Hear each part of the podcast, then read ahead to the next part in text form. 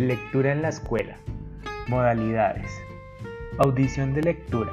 Uno lee, los demás escuchan. Lectura compartida con dramatización y canciones. Lectura por parejas, niños adelantados con los que presenten dificultad. Lectura complementada. Al terminar cada párrafo, al final de la lectura se comenta.